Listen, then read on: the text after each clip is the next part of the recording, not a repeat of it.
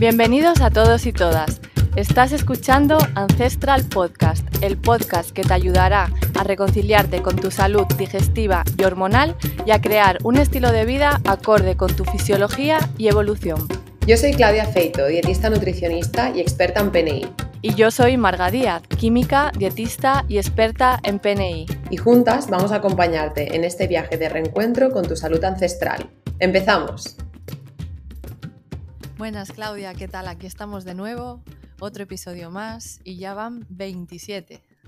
Hola Marga, encantada de estar aquí otro día más contigo compartiendo información con nuestros oyentes y nada, muy contenta de seguir. Sí, sí, porque se dicen pronto 27, ¿eh? que esto pues, lleva su trabajo, lleva su historia y ahí seguimos dando el callo y ojalá pues que nos sigan apoyando las personas que nos escuchan y podamos seguir haciendo muchos más episodios. Pues sí. Bueno, con este episodio queremos comenzar una serie de podcasts, ¿no? Este sería como el primero. Eh, iremos alternándolo entre el resto de episodios, eso sí. Lo que nos gustaría hacer con esta serie de podcasts es ir tratando conceptos básicos de nutrición que intentaremos redefinir, aprender, romper también ciertas creencias o ciertos conceptos que tenemos muy arraigados, que son conceptos que creemos que también son básicos, pero hay muchos que tenemos sobreentendidos y bueno, queremos aclarar todo este tema. Pues bien, nos parece interesante empezar con una pregunta, con esta en concreto que voy a formular ahora, porque queremos que empecéis nuestros, me dirijo a vosotros, nuestros oyentes, que empecéis a reflexionar sobre ciertos conceptos que tienen que ver con la alimentación barra nutrición, alimentación, nutrición. Y es, va la pregunta, Claudia. ¿Preparada? Lista. La pregunta. Bueno, comenzamos. ¿A qué se refiere el concepto de dieta? Cuando hablamos de dieta, ¿a qué nos referimos?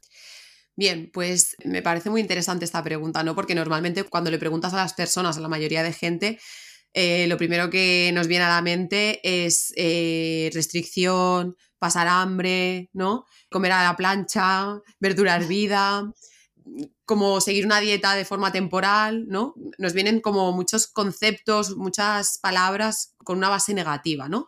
Al final, creo que como tantos otros conceptos que han sido utilizados por la industria, eh, se les ha ido dando ciertas connotaciones con un fin comercial que más que educativo y explicativo, pues era eso, ¿no? Con, ese fin, con el de venderte algo o de, ir extendiendo ciertas ideas, pues que hoy en día, vamos a llamarlo por mala suerte, conforman nuestro concepto opinión sobre la nutrición, ¿no?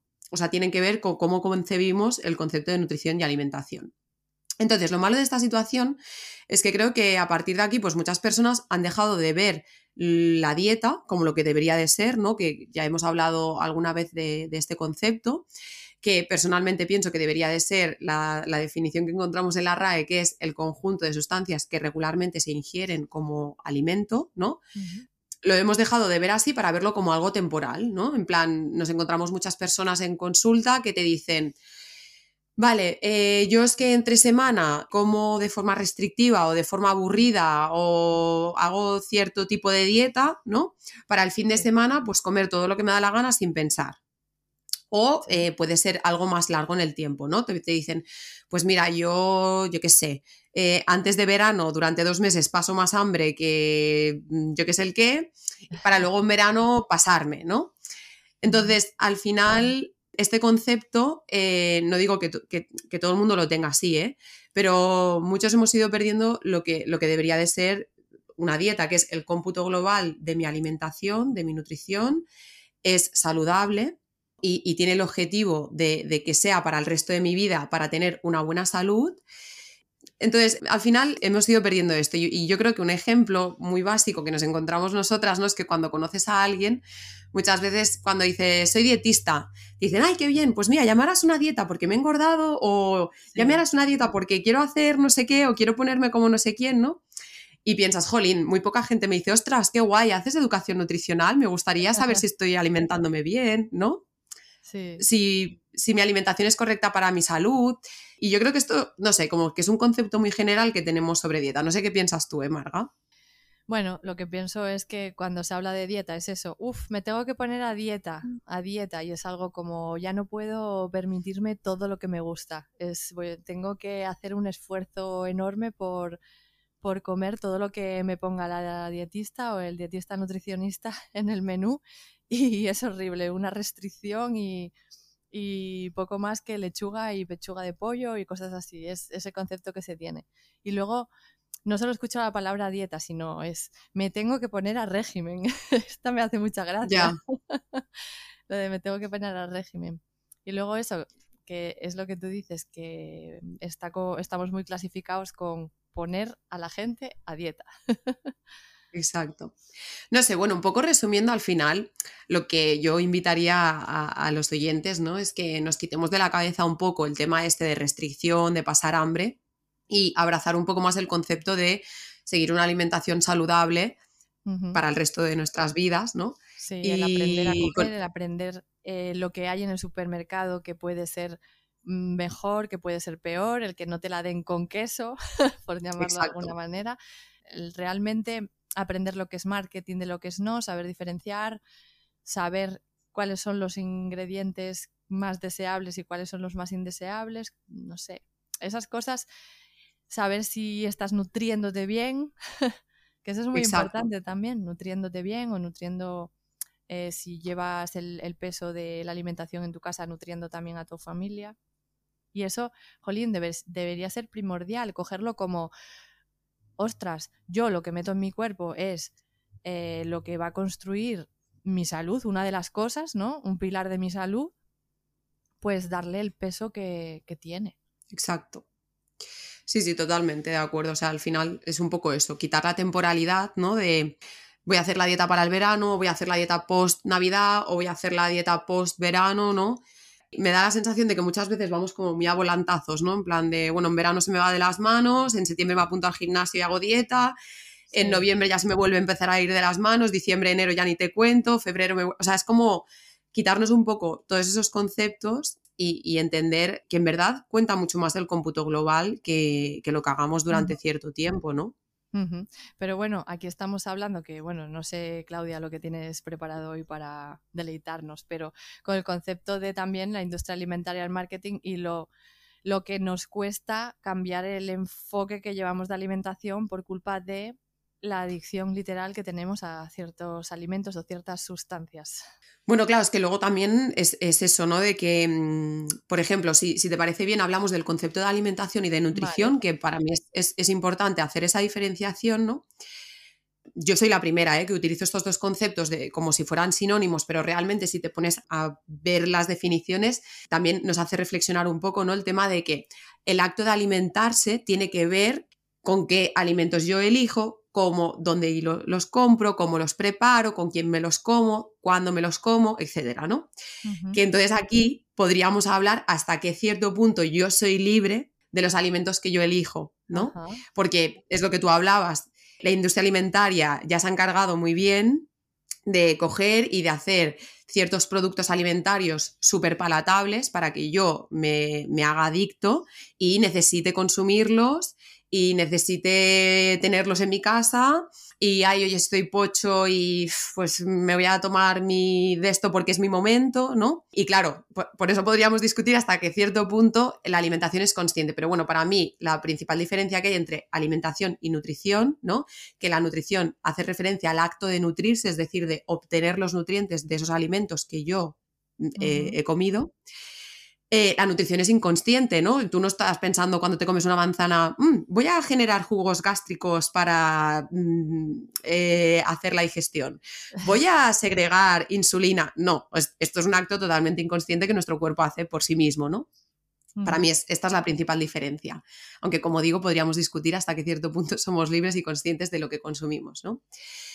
Em, entonces, también me gusta comentar que, obviamente la nutrición, ¿no? El hecho de que yo esté nutrido, de que yo pueda obtener todos los nutrientes y optimizar al máximo eh, los alimentos que yo consumo, no solo va a depender de los alimentos que yo elija, es decir, hay personas que a lo mejor nos están escuchando que piensan, jolín, pues yo me curro la dieta mogollón, ¿no? Em, como súper bien, intento que los alimentos sean de máxima calidad, los preparo súper bien, pero eh, mi cuerpo no está lo más saludable y no estoy a nivel óptimo, que esto también puede ser pues porque también el hecho de, nutrirnos no depende de cómo estemos a nivel de salud, de cómo esté nuestro aparato digestivo, de nuestras hormonas, del momento del día, ¿no? Entonces, bueno, aquí también aprovecho ¿no? ya para poner la coletilla, que por eso muchas veces eh, desde la PNI tenemos ese, esa visión global ¿no? de la alimentación, que no es solo lo que yo como, sino pues todo lo que rodea, todos esos factores que rodean, ¿no? Ahí está el concepto y, bueno, para mí también, ¿no? todos los factores que engloban, porque la dieta no es solo la alimentación, en realidad es como el, estilo de vida que te engloba, ¿no? Totalmente. Entonces, bueno, un poco me gusta también eh, estos conceptos que la gente los tenga claros porque también em, te invitan un poco a pensar, ¿no? De qué sentido tiene alimentarse o qué, es realmente estar nutrido, ¿no? No sé. Bueno, Em, Claudia, mm, ¿cuál sería entonces el objetivo de alimentarse? Que es lo que acabas tú de decir, ¿no? ¿Cuál es el objetivo principal de alimentarse? ¿Para qué necesitamos alimentarnos?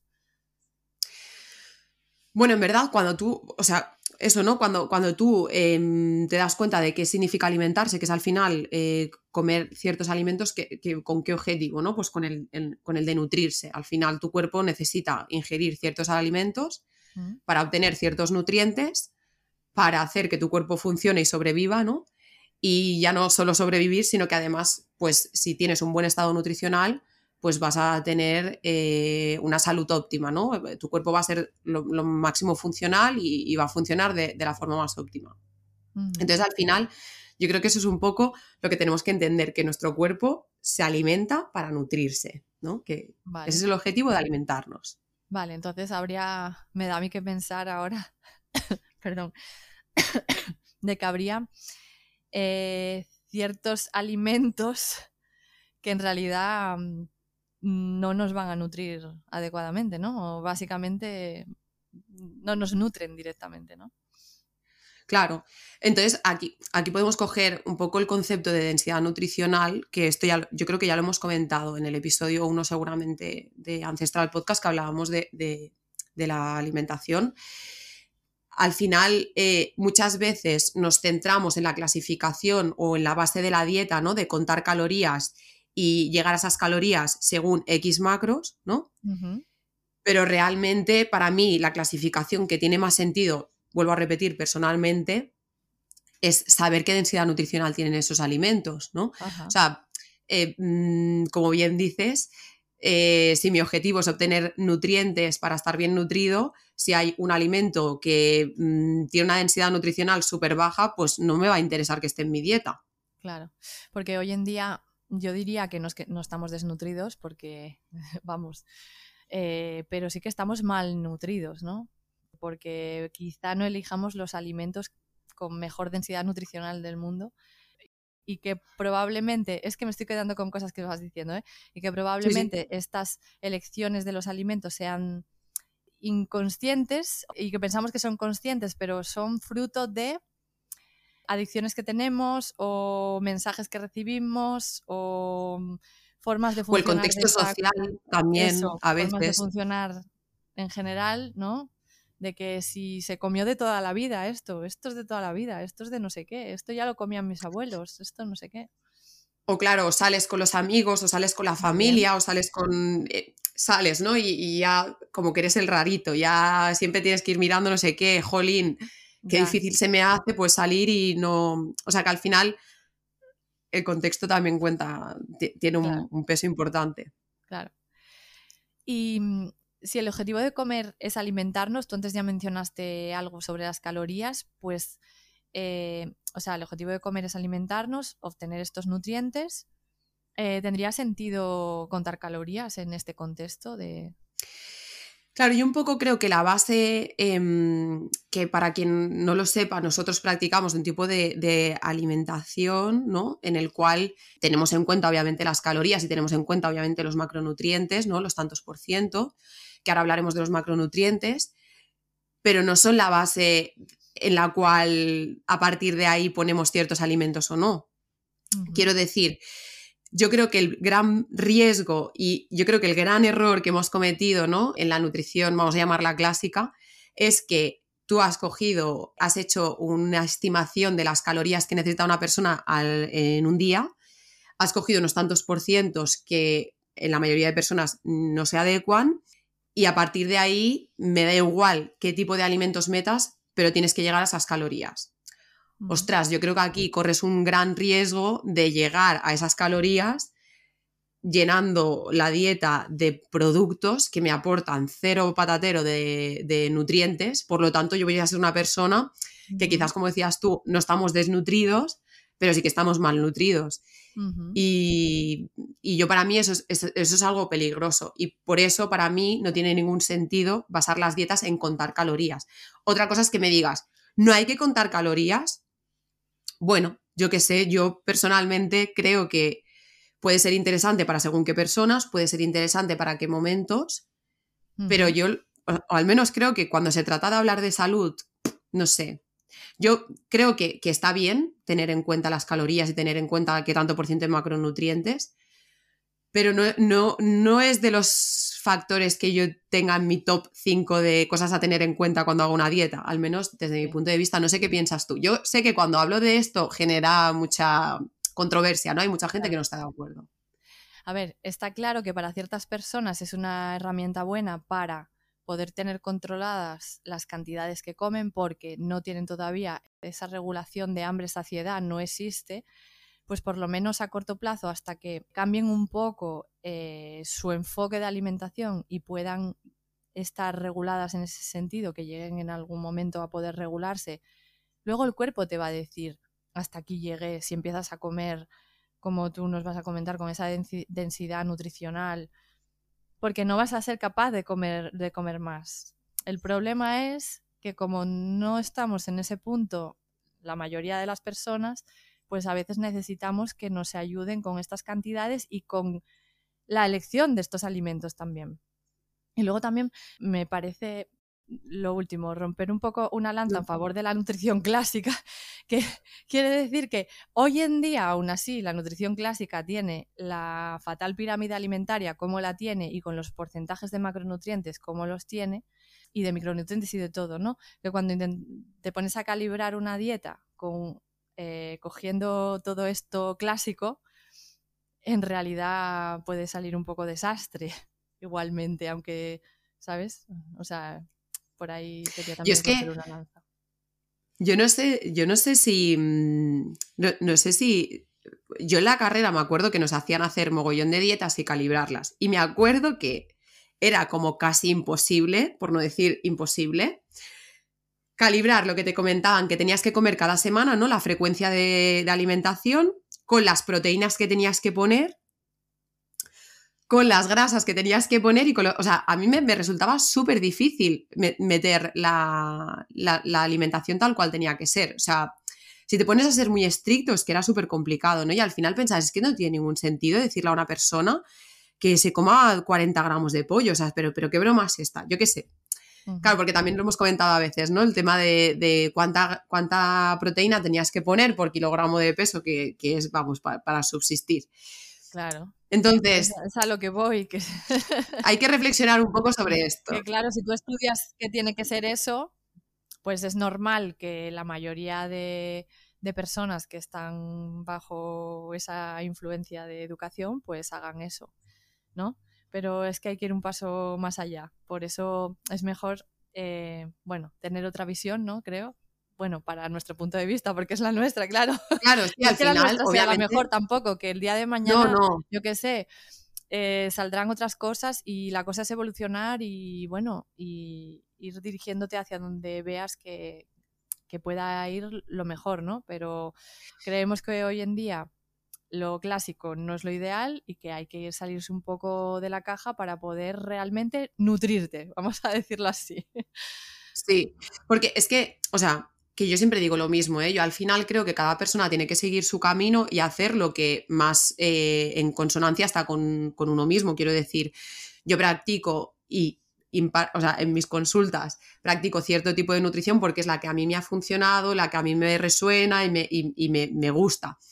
Seguramente si habláramos con, con, gente que se dedica a otro tipo de nutrición, a ellos les ha funcionado les va bien y es lo que hacen en consulta y también se obtienen resultados, pero siempre, siempre hay un roto para un descosido, ¿no? Me refiero que, que a cada uno le funciona una cosa, pero yo el otro día teníamos una conversación ¿no? con gente del gimnasio que hablábamos, es que, jolín, según qué tipo de alimentación y qué tipo de nutrición, como decíamos, es muy difícil de seguir porque es muy pesado comer muchas veces al día o tener que llegar a ciertos macros sin tener hambre, ¿no? Realmente de decir, jolín, macho, es que tengo que comer no sé cuánto pan y a mí no me apetece, tengo que comer no sé cuánto total y a mí esto no me entra. Para mí eso no tiene ningún sentido, pero bueno, no digo que, no tenga funcionalidad para según qué objetivos, ¿eh? O sea, eso cada uno lo, que, pero bueno, le vaya bien. Las dietas de cajón estas de leche desnatada y galletas María para desayunar todavía existen y, y están súper aceptadas en la nutrición clásica, ¿eh? Vaya, sí, sí. Vale. Totalmente. bueno, de, Densidad, de densidad nutricional ya más o menos mencionaste lo que querías decir o querías comentar alguna cosa más. Sí, no, yo es que creo que este concepto ya lo habíamos utilizado realmente. Al final, densidad nutricional quiere decir los nutrientes que nos aporta. Adiós. Los nutrientes que nos aporta un, un alimento por cada caloría, ¿no? Que aquí, por ejemplo, las calorías serían interesantes. Pero, mm, pero yo creo que la gente ya sabe más o menos qué, alimentos, eh, creo, vamos, si nos llevan tiempo escuchando, creo que ya sabrán más o menos qué alimentos son altamente, o sea, que tienen una densidad nutricional elevada y cuáles no. Sí, y si no, bueno, les remitimos a escuchar el episodio 1 de, del podcast, que es donde también Claudia habla sobre este tema largo y tendido. Y bueno, también con Carlos en el episodio, en el episodio pasado también. hablábamos con él. Sí, en el 25 creo que era el de Carlos. Vale, entonces, eh, Claudia, en realidad puede haber personas que estén comiendo una dieta basada en alimentos de densidad nutricional baja, ¿no? Y que aunque lleguen a las calorías y cumplan los porcentajes de macronutrientes que se, supuestamente son buenos, estén desnutridas, que era lo que hablábamos, ¿no? Sí, sí, o sea, exactamente. Yo creo que no. Porque me acuerdo que hace poco también tuve una paciente en consulta que me decía, porque yo le dije, dada tu situación, ¿no? Aquí hay una malnutrición, aquí no, no, estás bien nutrida, no hay un buen aporte de nutrientes por, por X síntomas que tenía, ¿no? Y me dijo, pero si yo no estoy delgada. Y sí que es cierto que creo que tenemos muy en mente, ¿no? Que las personas mm, desnutridas eh, son personas pues, pues, muy delgadas o como muy frágiles, ¿no? Según qué situaciones, pero realmente, como comentábamos hace nada, ¿no? Ahora, em, yo creo que puede haber personas en normo, normopeso o personas obesas eh, que realmente están malnutridas porque su dieta, por mucho que lleguen a los requerimientos calóricos, no, no, la están basando en alimentos con una densidad nutricional elevada, por lo tanto tienen déficit de nutrientes. Y también puede ser que, también puede ser que haya X situación fisiológica, ¿no? Yo qué sé, pues mm, que haya mucho estrés, que estés embarazada, yo qué sé, cualquier situación fisiológica que aumente ¿no? tu requerimiento de, según qué nutrientes y no estés llegando por lo que sea, ¿no? Que esto también puede, puede pasar. O bueno, también puede haber alguna disfunción, ¿no? Como las que nosotras también atendemos en consultas, ¿no? funciones digestivas con mala absorción y que por mucho que comas, que porque eso también es otra, ¿no? Que, mm, que, lo que comemos no significa que lo vayamos a absorber todo, ¿no? Porque también depende también cómo lo combinemos en esa comida, ¿no? Para que también el capítulo de antinutrientes es interesante en este sentido porque eso, que hay veces que combinamos dos alimentos, que uno es muy rico en algún mineral y otro tiene antinutrientes y pensamos que nos estamos nutriendo con, y comiendo muchísimo ese mineral y no es así. Entonces, bueno, hay que tener muchas cosas en consideración, ¿no? Que yo por eso siempre explico en consulta que si fuéramos tan sencillos, ¿no? Y dos más dos fuera cuatro y, y mira, yo como esto, hago esto y gasto esto, se acabó, yo, no tendríamos trabajo realmente, o, bueno, tendríamos trabajo mucho más de salud, ¿no? Pero, o todo el mundo sabría lo que tendría que hacer, pero es que realmente hay muchos factores que influyen en, que yo me esté nutriendo bien, en que yo pierda o baje peso, genere masa muscular, ¿no? O sea, que bueno, que, la nutrición es, eh, es, complicada. Hay muchos factores que van, por ejemplo, también ahora se está viendo, ¿no? Que según la microbiota que tengamos, pues vamos a absorber más o menos calorías. Sí según qué combinación de alimentos, como tú decías, voy a absorber más o menos nutrientes. Mm, pues hay muchas, muchas cositas, ¿no? Ahí. Claro, claro. Bueno, em, con respecto a, mm, a los nutrientes, si nos quieres ir hablando, porque estamos hablando aquí de nutrientes, densidad nutricional, no sé qué, pero ¿cuáles son los nutrientes, Claudia? Vale, yo em, quizás habrá personas que dirán, madre mía, vaya conceptos más, más tontos, pero es que realmente, yo no sé, que te encuentras tú en consulta amarga, pero yo me encuentro muchas personas que te lo comentaba antes, ¿no? Que a lo mejor te hablan de, suplementos, que a mí me parece que bueno, jolín, que hay que tener ciertos conocimientos, pero luego cuando les haces la educación nutricional básica, ¿no? De, de nutrientes te dicen, hostia, pues no me esperaba que este grupo de alimentos fuera rico en esto, ¿no? Entonces, por eso me parece interesante hacer este esquema mm, de, cómo se dividen los nutrientes. Realmente supongo que hay muchas divisiones o formas de, de, enumerarlos, pero bueno, yo a mí esta es la que me enseñaron, la que creo que tiene un poco de sentido y a mí me funciona. No sé si algún oyente conoce alguna otra y nos la quiere compartir, perfecto. Pero bueno, a grandes rasgos, lo que tenemos de nutrientes son los macronutrientes, los micronutrientes y yo estudié el agua afuera, ¿no? Entonces, eh, tendríamos eh, todos los nutrientes están englobados en macronutrientes y micronutrientes según las necesidades que tenemos y el agua. Bien, dentro de los macronutrientes, que yo creo que esto es lo que más controla la gente, ¿no? Tenemos las proteínas, las grasas y los lípidos, que es lo mismo, o al menos yo lo utilizo de forma eh, como si fueran sinónimos, y luego los hidratos de carbono o carbohidratos, ¿vale? Serían estos tres, las proteínas, las grasas y los carbohidratos. También los carbohidratos, decir que, yo esto también en la carrera me acuerdo que había una asignatura que nos hacían decir que los carbohidratos eran azúcares. a mí no me acaba de gustar, pero bueno, que sepáis que los que yo para mí los azúcares son un tipo de carbohidrato, pero bueno. Sí, azúcares simples, azúcares complejos, y en el fondo son carbohidratos, ¿no? Los dos. Sí. Pero azúcares en el global, ¿no? Sí. Eh, entonces, que, eh, eso que, lo tengáis ya en mente, ¿vale? Y después de los micronutrientes tenemos las vitaminas y los minerales, ¿vale? Entonces, em, me parece interesante, como comentaba, ¿no? Eh, hacer este esquema porque muchas veces hoy en día escuchamos conceptos o, bueno, palabras, ¿no? En plan de ácidos grasos, aminoácidos, hierro, calcio, mm, fósforo, vitamina, no sé qué, y decimos, a veces sabemos de qué estamos hablando, pero realmente no sabemos cuál es eh, el esquema, ¿no? ¿Qué es un aminoácido? ¿Dentro de dónde está? ¿Dónde lo encuentro? ¿no? Y por eso me parece un poco interesante ir para atrás y, poner el esquema global. Entonces, eh, para que no se extienda demasiado este podcast, que la idea era que fuera algo sencillo y rápido, que sepáis que la idea, como decía Marga, es hacer una serie de podcasts de conceptos básicos de nutrición y hablaríamos un poco más de cada de cada nutriente, ¿no? Más, más en específico. Perfecto. Y bueno, sobre el agua, decir simplemente que, ya tenemos un podcast hecho de, hidratación, que era el 6. Y yo creo que ahí ya hablamos sobre, sobre todos los conceptos de hidratación y, y, de, y de, que hay que tener en cuenta. Exacto. Sí. Vale. Entonces, bueno, para el tema del agua, eh, os recomendamos que vayáis al episodio 6 del podcast, ¿eh? que ahí tenéis todo lo, que hay que saber sobre el agua. Y sí que también, eh, también Claudia, largo y tendido, habló sobre el tema. Vale, entonces ahora ya sabemos cuáles son los grandes grupos de nutrientes, cómo están divididos. Ahora la cuestión es, ¿dónde encontramos cada uno de estos nutrientes?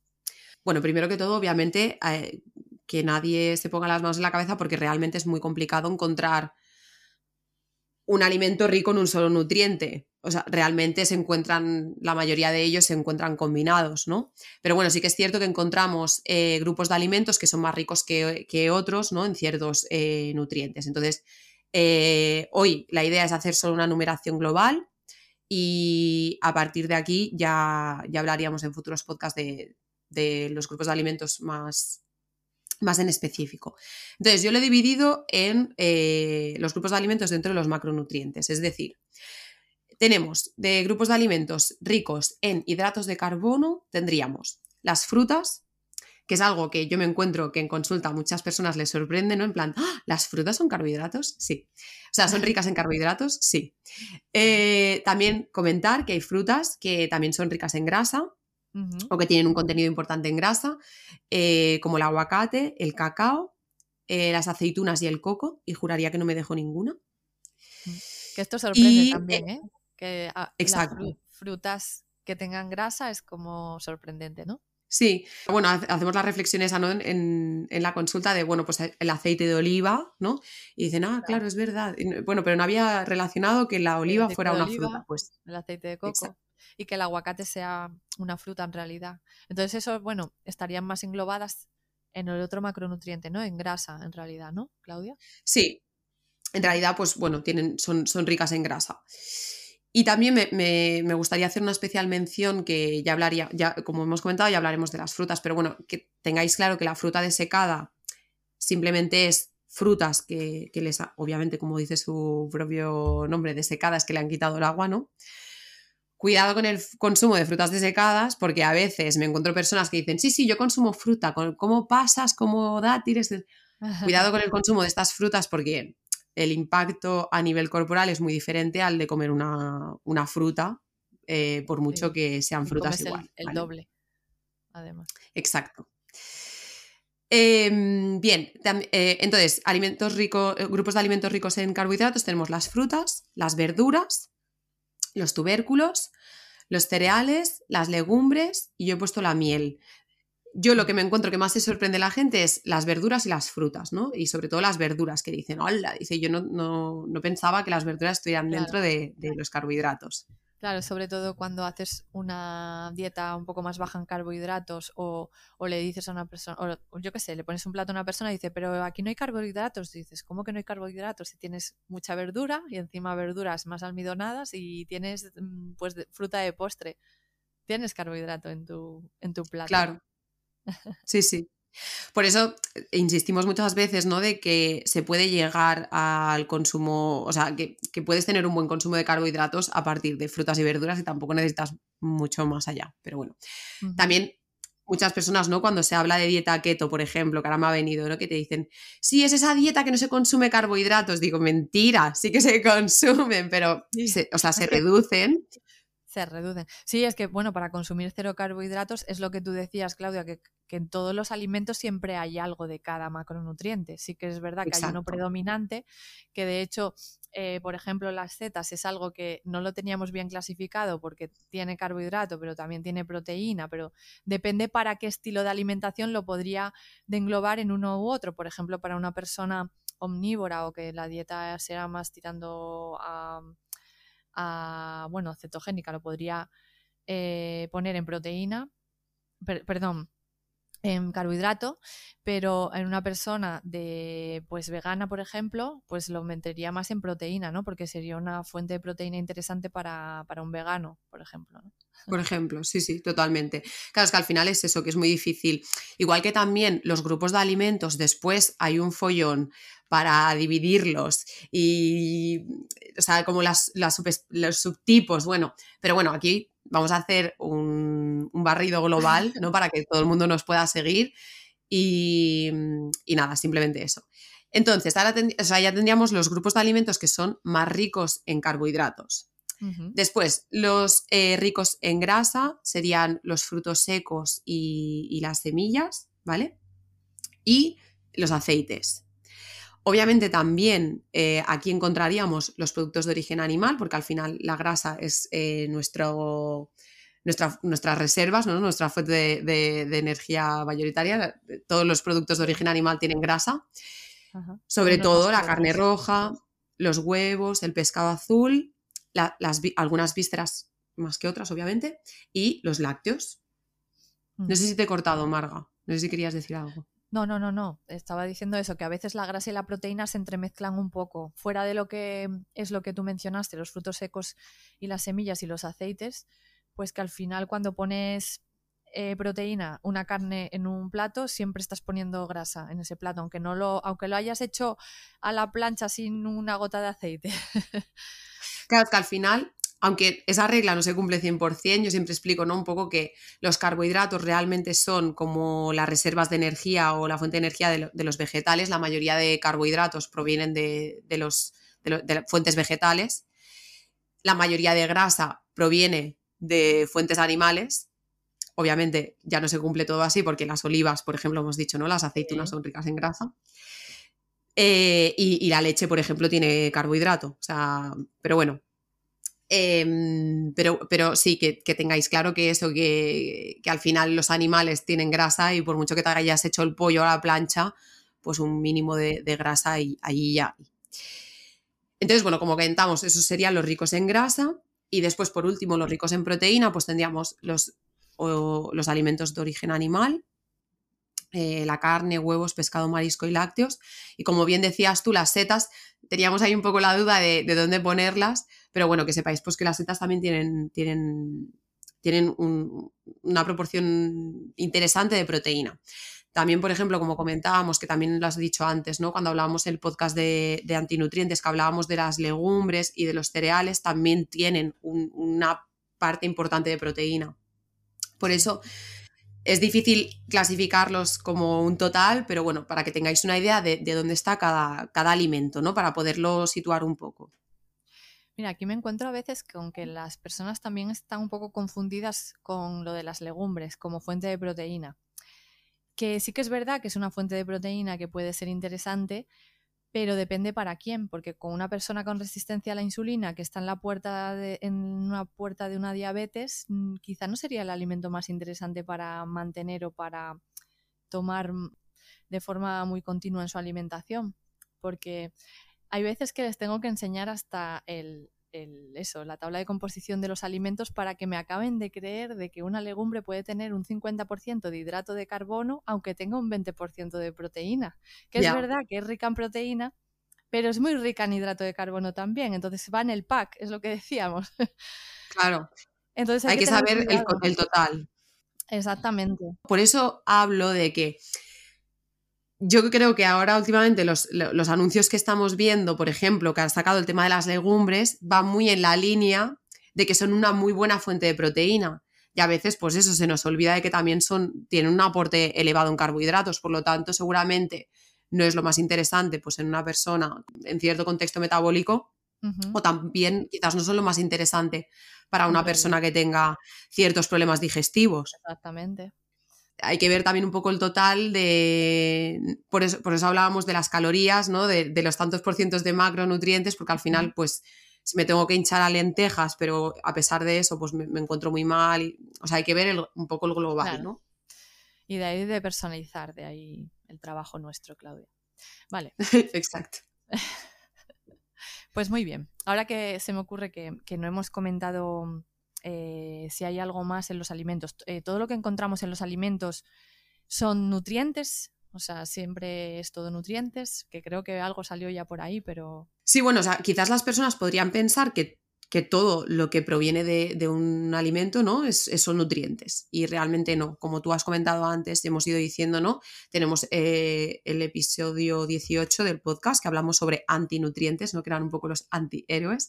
Que ahí también hablábamos un poco del concepto de nutrientes, ¿eh? Eh, realmente podemos encontrar en los alimentos muchas sustancias que, no nos aportan ningún nutriente y algunas que además pues, perjudican la absorción de nutrientes, ¿no? Entonces, por ejemplo, pues en un alimento podemos encontrar pues, microorganismos, eh, restos de tierra, restos de sustancias químicas, por ejemplo, pesticidas, ¿no? En plan, yo qué sé, de fertilizantes. También, si por ejemplo hubiera algún tipo de contaminación en ese alimento, podríamos encontrar alguna, alguna toxina, ¿no? Que no siempre, em, todas las, no siempre todos los componentes no nutritivos son perjudiciales, ¿eh? O sea, también puede, yo qué sé, pues haber ceras naturales o como decía, ¿no? Pues restos de tierra, que al final eso tampoco tiene que influir demasiado. O quizá podríamos hablar aquí de la fibra, quizá meterla aquí en lo que tampoco nos nutren, pero tiene su cierta función, ¿no? Para el tránsito intestinal. Y sí que la fibra está englobada dentro de, de los hidratos de carbono, ¿no? Sí, Claro, de fibras también hay diferentes tipos, ¿no? Pero sí, muy bien, hay un tipo de fibra que nosotros a nivel de organismo no sabemos digerir y que podríamos eh, catalogarlo como algo, un alimento no nutritivo, ¿no? Porque no nos aporta nutrientes, pero para nuestra microbiota intestinal es muy interesante, igual que los microorganismos, ¿no? De alimentos fermentados, tú si te comes un yogur no vas a digerir los microorganismos que lleva, pero sí que te va a aportar ciertos beneficios. Mm, que me estaba viniendo ahora a la cabeza eso de que no nos nutren, por ejemplo, con la fibra fermentable ¿no? de ciertos alimentos, no nos nutren directamente, pero nos pueden llegar a, nutrir indirectamente a través de lo que genera nuestra microbiota con ellos. Claro, sí, sí, totalmente. Mm. Lo que también va a ser muy importante a la hora de, la cantidad de nutrientes, tampoco es todo, porque creo que antes no lo hemos comentado, tampoco lo es todo el hecho de qué alimentos elijo, sino que también hay que ver otros factores, ¿no? Como por ejemplo el estado de maduración del alimento, de dónde proviene, ¿no? Porque hay veces que nos obsesionamos con que sean, por ejemplo, yo qué sé, pues me obsesiono con solo comer alimentos orgánicos, ¿no? Y estoy consumiendo unas manzanas o un kiwi que viene de Nueva Zelanda y son orgánicos. Pero seguramente ese kiwi, mm, con todo el transporte, pues lo cortaron seguramente no muy maduro de la planta para poder transportarlo y que me llegue aquí, ¿no? Seguramente a nivel nutricional sería mucho más interesante un kiwi que sea de aquí al lado, ¿no? Aunque no sea orgánico, que haya madurado en la planta y que haya tenido pues menos transporte hasta mi casa, ¿no? Entonces, el contenido de nutrientes también depende de, muchas cosas, también como tú bien decías, ¿no? La combinación de alimentos, que muchas veces pues estoy comiendo una combinación de alimentos pensando que es lo mejor, pero resulta que se chafan, ¿no? A la hora de, la absorción de nutrientes. Entonces, todo esto también hay que tenerlo en cuenta. Sí. Ahora cuando mencionabas lo de orgánico, me estaba acordando de, la entrevista que tuvimos con Dani en Instagram, ¿vale? Hay un directo. El directo que hicimos, sí sobre el tema este de la alimentación ecológica, las, bueno, todas las vertientes de la alimentación ecológica hablábamos y, me parece también muy interesante que a la gente que le pueda eh, bueno, interesar este tema, valga la redundancia, pues que en, nuestro Instagram está el, el, directo de la alimentación ecológica que puede resolver muchas dudas. Sí, la verdad que me parece una charla interesante porque al final muchas veces vivimos como en la tesitura de, jolín, no me puedo permitir eh, comprármelo todo ecológico, qué hago, qué es mejor, qué no. Y creo que ahí resolvemos bastantes dudas sobre eso. Yo creo que sí, que es muy esclarecedor. Vale, ¿y cómo obtenemos esos nutrientes, Claudia? Los nutrientes al final eh, los obtenemos a través de la digestión, ¿no? del proceso digestivo, del aparato digestivo. Y bueno, no me extenderé mucho más en este tema porque también tenemos un episodio en el número 7 que hablamos sobre el aparato digestivo y el, proceso de digestión. Y, nada, si queréis saber más sobre ese proceso, pues ahí tenéis el, podcast que, creo que es bastante interesante y para todos los públicos, ¿no? Para que todo el mundo pueda entender un poco cómo funciona el aparato digestivo. Vale. Y ya por último, para cerrar el podcast, y, bueno, para que también nuestros oyentes se lleven ya algo un poco más tangible, ¿no?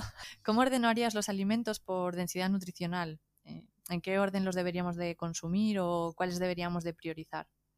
Vuelvo a repetir lo mismo, es a nivel personal y también a nivel general, que luego habría que ver cada caso, cada persona, cada situación, ¿no? Pero bueno, yo para mí en, mi pirámide, la base, como siempre, yo creo que lo vamos repitiendo, ¿no? Estarían los vegetales y los proteicos de origen animal, eh, en el segundo escalón estarían también las eh, frutas, eh, setas, frutos secos y tubérculos. En el tercer piso pondría lácteos de calidad, pero esto sería dependiente de la situación fisiológica y si la persona los tolera bien. Y yo creo que en el piso así último estaría cereales y legumbres yo para mí. Aunque también podríamos diferenciar entre tipos de cereales, porque creo que hay cereales que son más interesantes que otros, ¿no? Igual que creo que hay legumbres que son más interesantes que otras.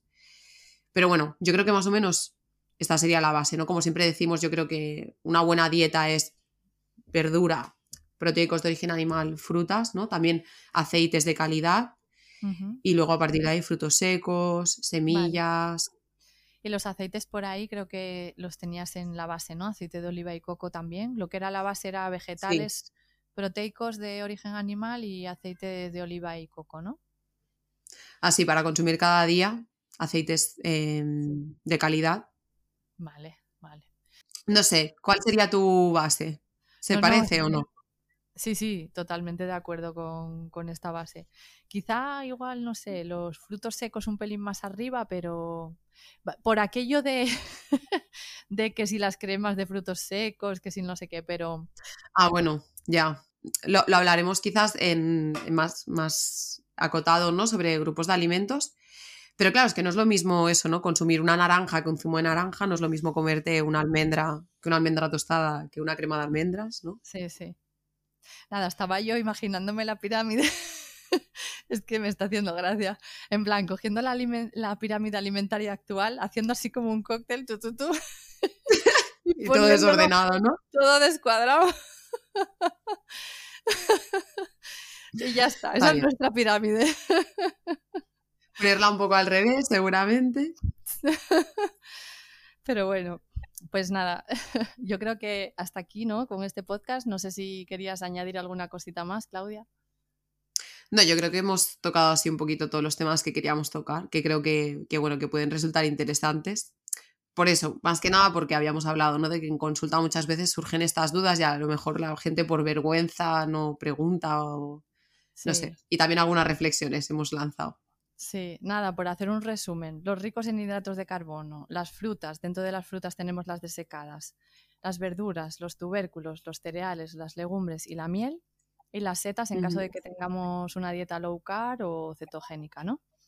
Luego, los ricos en grasa, los frutos secos y las semillas, los aceites eh, y ciertas frutas como las que comentamos, aguacate, cacao, aceitunas, coco. Y luego ya eh, Aquí incluir también ciertos alimentos de origen animal, que algunos tienen más grasa que otros, pues sobre todo los pescados azules y las carnes rojas. Y luego eh, los ricos en proteína, que serían todas las proteínas animales de origen animal, carne, huevos, pescados, mariscos y los derivados eh, lácteos, los lácteos y sus derivados, ¿no? Pues yo creo que con esto está clarísimo y ya en posteriores episodios iremos resolviendo más dudas sobre, sobre nutrición. Espero que, os sean de interés. Nada, que esperamos que os haya servido, ¿no? Para aclarar eh, algunas dudas que pudierais tener. Y nada, nos vemos en siguientes episodios. Un placer, como siempre, Marga. Venga, Claudia, nos vemos. Un beso. Chao. Un beso. ¿Te ha gustado el episodio? Para no perderte ninguno, suscríbete a Ancestral Podcast en tu reproductor de podcast habitual. Si quieres saber más sobre nosotras y nuestros servicios o consultar más artículos relacionados con tu salud digestiva y hormonal, tienes toda la info en nuestra web www.clinicancestral.com. También puedes seguirnos en nuestro Instagram, Clínica Ancestral PNI. Muchas gracias y nos escuchamos de nuevo en el próximo episodio.